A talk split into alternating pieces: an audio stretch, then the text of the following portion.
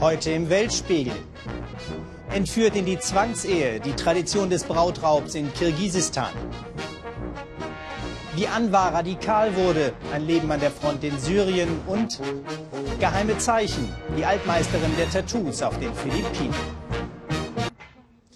Sie werden jetzt gleich einen jungen Mann sehen, der ausgelassen mit Freunden in den Swimmingpool springt, dann seine Kalaschnikow nimmt und auf die Männer der gegenüberliegenden Straßenseite schießt. Bizarrer Alltag im mörderischen Bürgerkrieg in Syrien. Aus Anwar, einem einst friedliebenden Lehrer, hat dieser Krieg einen radikal-islamischen Kämpfer gemacht. Dabei war er eigentlich kein religiöser Fanatiker. Kurt Pelder und Birgit Firnig geben Ihnen jetzt ungewöhnliche Einblicke in die umkämpfte Stadt Aleppo, in der niemand weiß, ob er den nächsten Tag noch erleben wird. Gefechtspause. Eigentlich ist Anwar ein Kämpfer, doch heute will der 28-jährige Syrer das Grauen für ein paar Stunden verdrängen. Wir können doch nicht immer weinen oder traurig sein. Niemand kann das.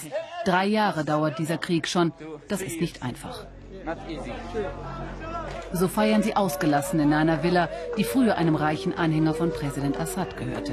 Eine Insel der Normalität inmitten einer zerstörten Stadt. Scherzend bedanken sie sich bei den Amerikanern und Europäern für die gelieferten Wasserpumpguns. Mit einer Kalaschnikow verteidigt Anwar wenig später die Stützpunkte der syrischen Opposition mitten in Aleppo. Seit Monaten kämpft der ehemalige Lehrer nun schon mit den Rebellen. Ganze Stadtteile haben sie mit ihrer Guerillataktik eingenommen. In Aleppo verliert das Regime Stück für Stück die Kontrolle während die Opposition in anderen Städten herbe Niederlagen einstecken muss. Sein altes Viertel erkennt Anwar kaum wieder. Hier hat er früher studiert, hier hat er einmal unbeschwert in Cafés gesessen. Kaum vorstellbar. Im Osten der Stadt ist fast alles zerstört.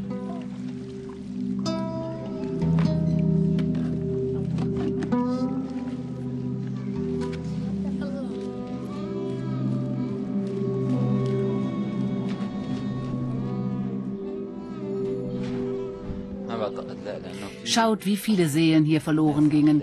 Der Boden ist blutgetränkt. Die Menschen, die so viel gelitten haben, werden ihre Heimat bis zum letzten gegen das Regime verteidigen. Ich glaube, hier wird es noch viel Blutvergießen geben.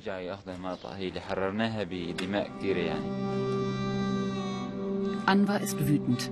Eigentlich wollte er nur mit Bildern und Texten die Welt über das informieren, was in seiner Heimat geschieht. Doch das, was er erlebt, hat ihn zum Kämpfer gemacht. Trotzdem macht ihn das Leben an der Front mürbe. Er vermisst seine kleine Tochter. Einer der Kämpfer hat seinen Sohn direkt an die Front mitgenommen, samt Planschbecken. Zu Hause sei es zu unsicher für den fünfjährigen Hamza, meint er. Ich hatte meine Kinder zu Hause gelassen, da ich selbst kämpfte, erzählt uns der Scharfschütze. Doch dann wurde mein Haus von einer Rakete der Regierung getroffen. Meine Frau und Tochter wurden verwundet. Sollte es uns nicht gelingen, Assad zu erledigen, dann müssen das später Kinder wie Hamza schaffen. Wir müssen Assad besiegen, auch wenn ihn seine Verbündeten Russland, Iran und Libanon unterstützen. Der kleine fünfjährige Hamza ahnt noch nichts von den Plänen, die sein Vater für ihn hat. Immer häufiger wird jetzt die Al-Qaida-Flagge mit dem weißen Kreis. Auch Anwar hat sich den Ultrareligiösen, den Islamisten, angeschlossen. Er hat erlebt, wie erfolgreich sie in anderen Orten kämpften. Vor allem den 25-jährigen Abu Annas bewundert er, einen strenggläubigen Muslim. Die Islamisten sind besser organisiert als andere Gruppen, meint Anwar, und sie würden von Muslimen aus den Nachbarländern finanziell unterstützt.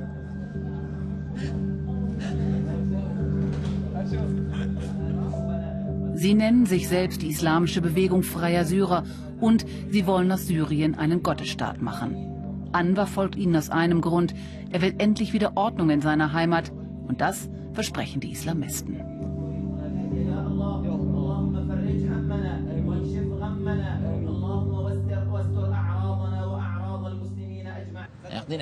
Die Strenggläubigen verlassen sich nur auf sich selbst.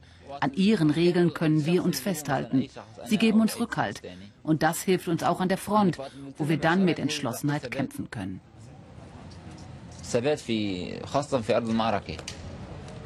Manchmal besucht Anwar seine Mutter, die sich auch um seine Tochter kümmert. Die Mutter ist zwar religiös, doch der radikale Islam ist ihr suspekt. Trotzdem bewundert sie ihren Sohn, weil er für ein freies Syrien kämpft. Doch sie macht sich auch Sorgen, jetzt wo sich Anwar den Kämpfern angeschlossen hat. Von ihren zwölf Kindern hat nur er studiert.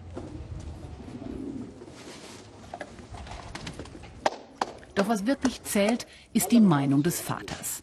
Oben auf dem Dach züchtet der alte Herr Tauben wie viele Syrer. Vater und Sohn haben hier viele wichtige Entscheidungen besprochen. Von radikalen Muslimen hat sich Anwars Vater bislang ferngehalten. Aber wenn der Krieg gegen Assad nur mit ihrer Hilfe gewonnen werden könne, dann sei das die richtige Entscheidung, meint der alte Mann. Mit Gottes Hilfe werden wir vor diesem Regime nie wieder Angst haben müssen. Wir fürchten uns nicht mehr vor Assad. Wir fürchten uns vor niemandem. Mit Gottes Hilfe kriegen wir dich, Assad.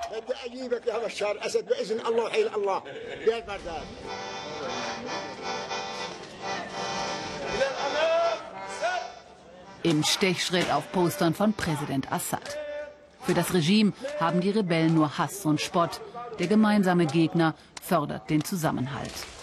Auf dem Bazar von Aleppo verkauften einst syrische Händler Stoffe, Parfum und Gewürze aus aller Welt. Jetzt haben sich hier die Rebellen verschanzt. In den historischen Sälen der Umayyaden-Moschee kämpften sie bis vor kurzem noch gegen Regierungssoldaten. Ich habe die Hoffnung aufgegeben, dass uns jemand hilft. Ich muss zusehen, wie das Regime Kinder, Frauen, wehrlose, ältere Menschen abschlachtet. Die Welt schaut einfach nur zu, wie wir sterben.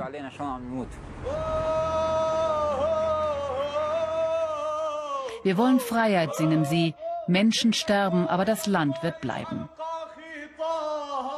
Die Islamisten sind stark geworden in Syrien. Sie werden unterstützt aus Saudi-Arabien, Katar und Libyen. Der Westen, sagt Anwar, habe einfach nur zugesehen. Wenn Sie mehr über das Leben Anwars erfahren wollen, empfehle ich Ihnen die hervorragende Reportage Wie Syrien stirbt, morgen um 22.45 Uhr im Ersten. Früher waren sie etwas für Seefahrer oder schwere Jungs im Knast. Heute finden Sie sie massenhaft in jedem Freibad oder der Fußgängerzone. Tätowierungen. Auch bei uns längst Teil einer Körperkultur. Jeder vierte Deutsche zwischen 20 und 40 Jahren soll laut einer Umfrage inzwischen tätowiert sein. Die 92-jährige Philippina Wang Ott amüsiert dieser Tattoo-Boom. Die Männer, die sie tätowiert hat, waren noch Krieger, denen die Tattoos Tatkraft einflößen oder sie für das Töten der Feinde belohnen sollten. Und unter Wang Otts schmerzenden Stichen ist schon manch starker Mann in die Knie gegangen. Inzwischen pilgern Tattoo-Touristen aus aller Welt zu ihr. Unser Korrespondent Philipp Abresch hat die Großmutter der Tätowierung im abgelegenen Dorf Buskalan besucht.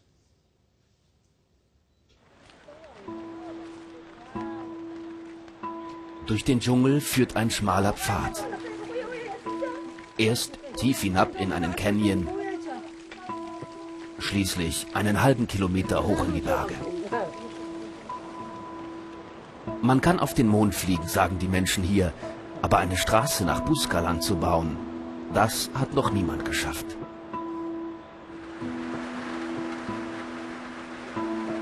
Wir sind unterwegs im Land der Kalinga, abgelegen und unerforscht wie kein anderes Gebiet auf den Philippinen. Bis heute. Ganz schön nass und ziemlich herausfordernd. Da unten gibt es ein paar schmale Stellen, da musst du wirklich einen Fuß vor den anderen setzen, sonst rutschst du aus. Das ist echt eine Herausforderung. Egan und sein Freund Charlie, sie sind mit uns einem Geheimnis auf der Spur. Die beiden Besucher aus Manila wollen sich tätowieren lassen. Eine Kunst, die es nur noch hier oben in den einsamen Bergen gibt. Und nur noch von einer einzigen alten Dame beherrscht wird. Wang Ott ist ihr Name. Bis dahin aber, zur Tätowierung, haben die Götter mit uns noch etwas anderes vor. Uns zu Ehren wird ein Schwein geschlachtet. Sind die Gäste aus der Fremde überhaupt willkommen? Oder müssen sie gleich schon wieder den Rückweg antreten. Alles steht geschrieben in der Leber des getöteten Tieres.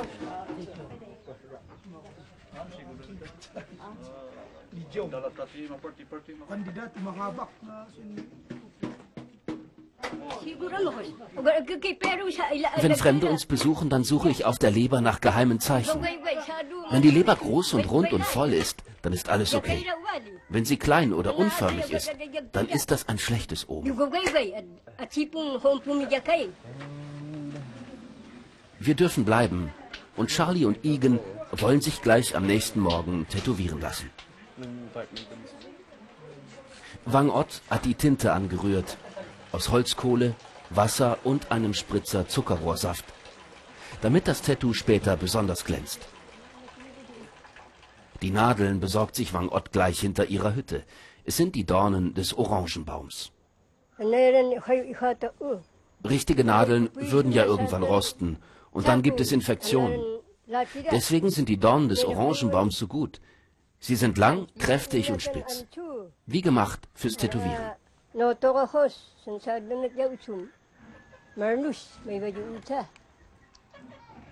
Igen hat sich einen Tausendfüßler gewünscht. Mit einem Strohhalm stempelt Wang Ott erst einmal einen Abdruck auf die Haut. Der Tausendfüßler, schnell und giftig. Er gilt in der Fabelwelt der Kalinga als Freund des Kriegers. Jetzt auf einmal bin ich nervös. Erstmal weiß ich nicht, was auf mich zukommt. Und dann bin ich neugierig, wie das Ergebnis wohl werden wird.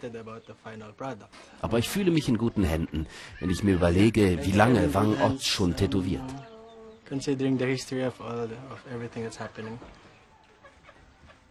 Dann die ersten hämmernden Schläge.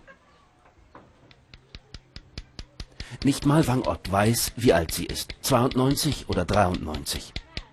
Ihre Haut ist voller tiefer Furchen und zugleich hat sie sich eine fast elegante Schönheit bewahrt. Es gibt keine Schule fürs Tätowieren, du hast Talent oder nicht. Als ich noch jung war, haben wir uns gegenseitig tätowiert, meine Freundin und ich. Meine Tattoos waren immer irgendwie die schöneren, voll und tiefschwarz. Die der anderen dagegen blass und krumm. Die haben an meinen Beinen geübt, man sieht sie bis heute. Nicht immer waren die Kalinga so gastfreundlich zu Besuchern wie zu uns. Bis weit in die 30er Jahre mussten Fremde um ihr Leben fürchten. Und auch mit benachbarten Dörfern lieferten sich die Kalinga blutige Feldzüge um Land und Ehre. Zur Abschreckung schlugen sie ihren Gegnern die Köpfe ab und erhielten dafür später ein prächtiges Tattoo bei den Kalinga, ein Zeichen von Mut und Stärke. Die Frauen konnten sich jederzeit tätowieren lassen. So sollte ihre Schönheit zur Geltung kommen. Die Männer mussten sich die Tattoos wie einen Orden verdienen. Sie mussten töten. Einen solchen Krieger zu tätowieren war für mich immer eine große Ehre. Die Kopfjagd gibt es schon lange nicht mehr bei den Kalinga. Ärger mit den Nachbarstämmen aber ab und zu sehr wohl. Statt Speeren und Messern wird heutzutage geschossen. Auch die stolzen Krieger von einst, sie sterben weg. George Cassing ist einer von vielleicht 30 noch lebenden Kriegern mit Tätowierung. Dieser Adler mit seinen riesigen Schwingen zeichnet ihn aus als mutigen Kämpfer der Kalinga. Es war ein Kampf Mann gegen Mann. Wir hatten jeder ein Messer, einen Speer und eine Machete. Mein einziger Gedanke war, ihn zu töten. Ich war überhaupt nicht nervös. Für mich war das wie eine Pflicht. Ich wollte mein Dorf beschützen. Die Tätowierung ist eine Tortur, heute wie gestern. Einmal stand ein stolzer Krieger vor Wang Ott. Er hatte gleich drei Feinde getötet. Die feinen Nadelstiche der Tätowierung aber hielt der Mann nicht lange aus. Er gab vor Schmerzen auf. Ich habe Frauen und Männer gesehen, die fallen in Ohnmacht. Manche pinkeln sich vor Schmerz in die Hose. Und deswegen sieht man hier ab und zu Leute, die bis heute unfertige Tattoos am Körper tragen. Sie konnten den Schmerz einfach nicht ertragen.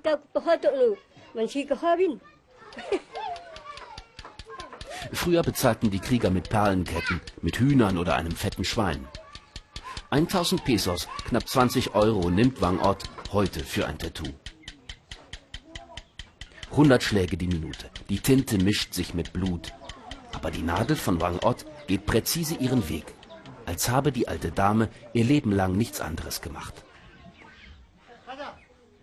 Igen ist zufrieden mit seinem Tausendfüßler und auch Wang Ott.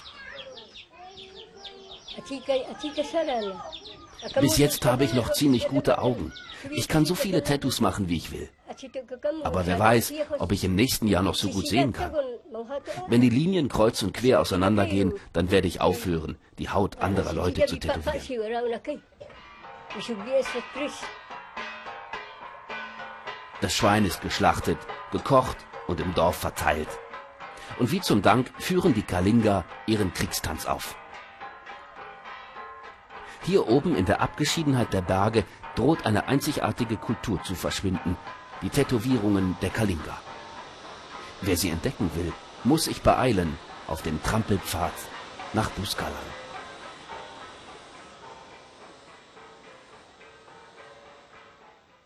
Den Protagonisten unserer nächsten Geschichte hätte ich am liebsten jetzt im Augenblick hier im Studio. Denn es ist ein Eisverkäufer. Sein Eis bringt aber nicht nur leckere Erfrischung, sondern es macht auch Mut. Mit dem Eiswagen zieht Hamid durch die Stadt Herat im Norden Afghanistans. Die Eisfabrik dort ist ein Beweis dafür, dass es in Afghanistan auch so etwas wie einen Aufbruch in eine bessere Zukunft geben kann. Allen Anschlägen und blutigen Kämpfen zum Trotz. Gabor Hallas über Hamid und die süße Hoffnung in Herat. Heute ist wirklich ein schöner Abend. Die Sonne wärmt, alle zieht es nach draußen. So sieht Frieden aus, aber wir sind in Afghanistan. Passt das zusammen? Herat überrascht uns, in dieser Stadt ist vieles anders. Vielleicht liegt es am Eis. Die Afghanen lieben es. Hamid ist gerade 13 und macht schon ein gutes Geschäft. Bei ihm geht es um Schokolade oder Vanille, nicht um Krieg oder Frieden.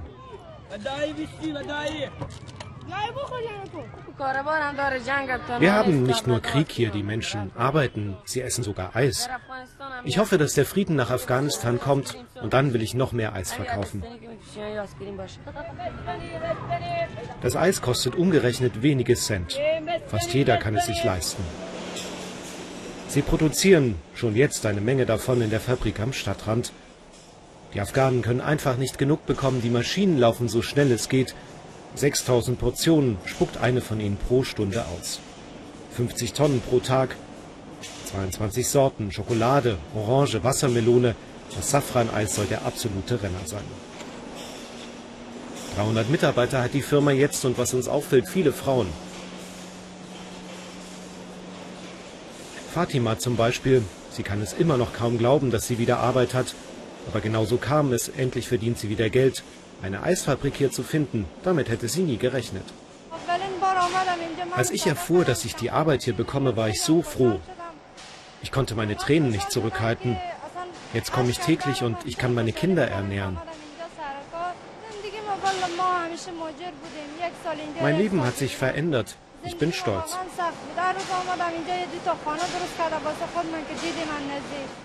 Vier Millionen Euro Umsatz bringt das Eis ein, gigantisch in Afghanistan und es begann mit ein paar Kilo Milch.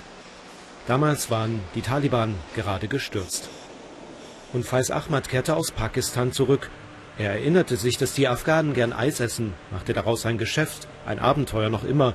Der Strom kostet viel, fällt immer wieder aus, aber er gibt nicht auf. Er will für sein Land etwas erreichen. Die Regierung muss uns helfen, dann können wir Arbeit in Afghanistan schaffen für die, die sonst in den Bergen bei den Aufständischen sitzen. Ich hoffe, die Menschen kommen lieber zu uns, wir geben ihnen Jobs. Wer keine Arbeit hat, der schließt sich den Aufständischen an.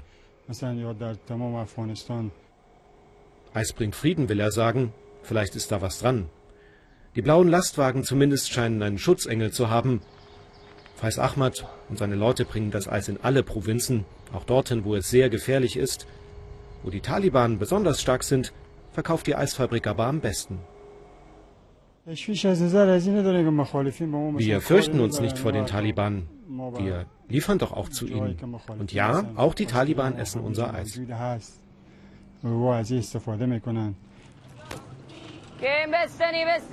Wir treffen Hamid wieder. Seit dem frühen Morgen zieht er herum. Sein Eiswagen ist einer von tausend in Herat. Oft sind es Jungen, noch Kinder, die die Arbeit machen. Müssten die nicht in der Schule sein, fragen wir uns. Als die Taliban gestürzt wurden, war Hamid fast noch ein Baby. Heute ist er ein Kind, das erwachsen sein muss. Zu Hause sind wir zu zehnt. Ich muss doch diese Arbeit machen. Wie soll ich da lernen? Ich wäre gern zur Schule gegangen, aber daraus ist nichts geworden. Seine Eltern haben keine Arbeit. Hamid ist der älteste Sohn, also trägt er die Verantwortung. Wenn es gut läuft, bringt er 200 Afghani keine 3 Euro pro Tag nach Hause. Auch in Herat ist eben längst nicht alles gut, aber hier gibt es immerhin Arbeit.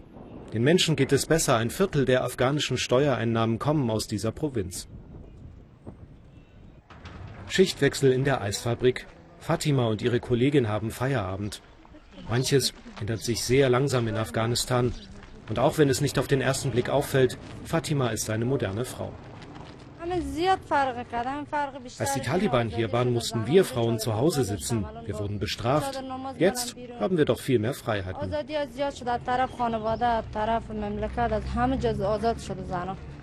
Hamid trägt den Namen des Präsidenten.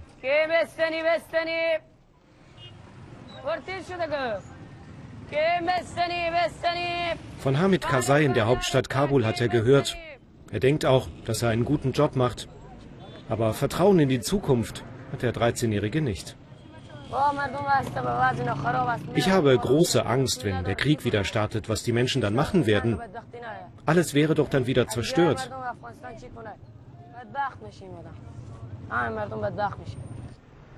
Der Frieden ist brüchig, auch in Herat. Das Land hat so viele Probleme. So viel Eis können sie gar nicht essen.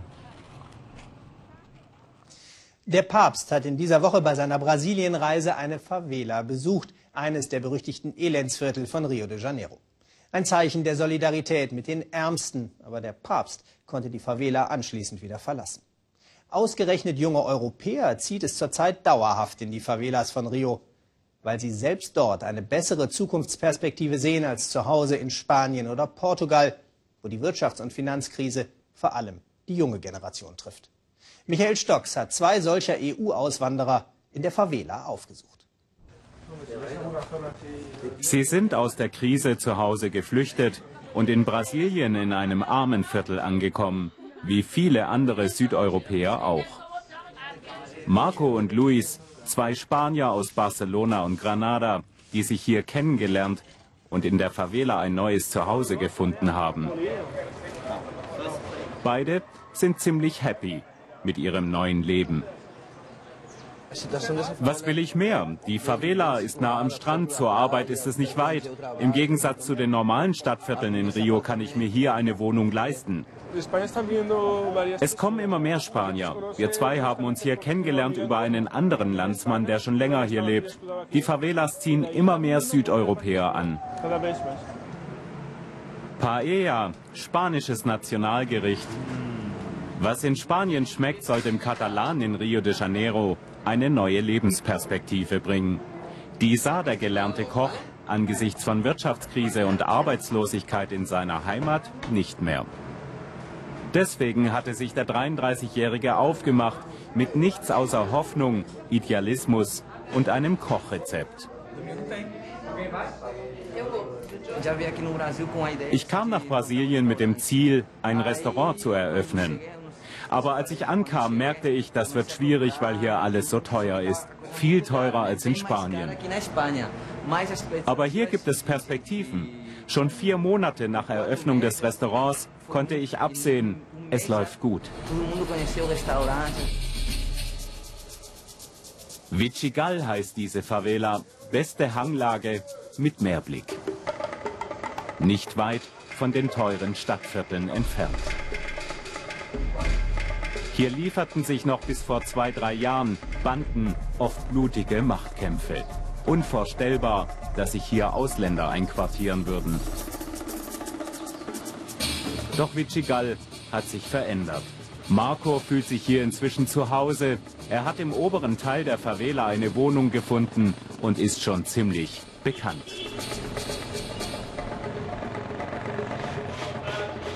Der 27-Jährige hat letztes Jahr den Schritt nach Brasilien gewagt und ihn nicht bereut. Obwohl die Umstände hier erst einmal eher abschrecken. In Granada hatte der studierte Anthropologe eine große, komfortable Wohnung, für die er weniger bezahlen musste als jetzt im brasilianischen Armenviertel. Hier kostet die 50 Quadratmeter Wohnung monatlich umgerechnet satte 500 Euro. Der Immobilienmarkt boomt auch hier. Ipanema, Copacabana, die Stadtviertel, die träumen lassen, sind für die meisten unbezahlbar geworden. Viel verändert sich in Rio. Es stehen große Ereignisse an. Die Preise explodieren. In Leblon und Copacabana können sich selbst Europäer aus der Mittelklasse keine Wohnung mehr leisten. Marco hatte in Spanien als Kameramann gearbeitet, aber es gab kaum noch Aufträge. Jetzt läuft es besser. In Vichigal dreht er gerade eine Dokumentation über Manuel, der in der Favela einen kleinen Ökopark einrichtet.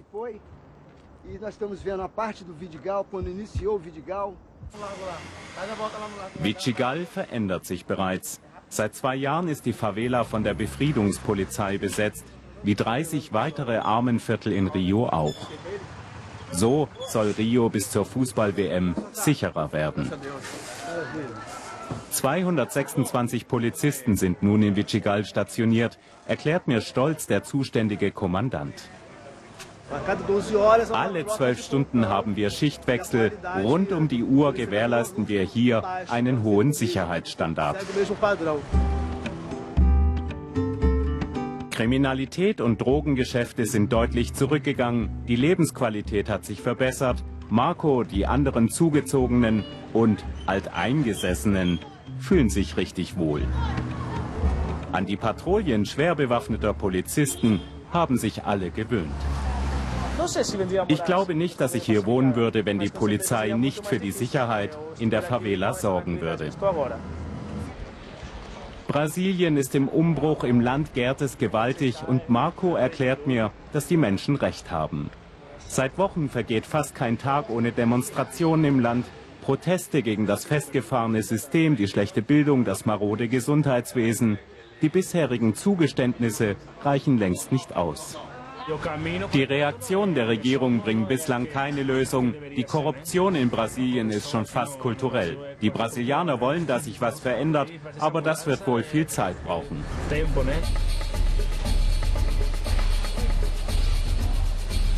Aufbruchstimmung in dem südamerikanischen Land, auch in einigen Favelas. Die Zuwanderer aus Südeuropa haben Anschluss gefunden. Es gibt viele Vorurteile. Manche besser situierte Brasilianer fragen mich, wie kannst du nur in einer Favela leben? Die haben keine Ahnung. Ich bin mir sicher, die meisten von denen waren noch nie in einer Favela. Das Restaurant von Luis liegt übrigens nicht in einer Favela, sondern im Zentrum von Rio. Da gibt es einfach mehr Kundschaft.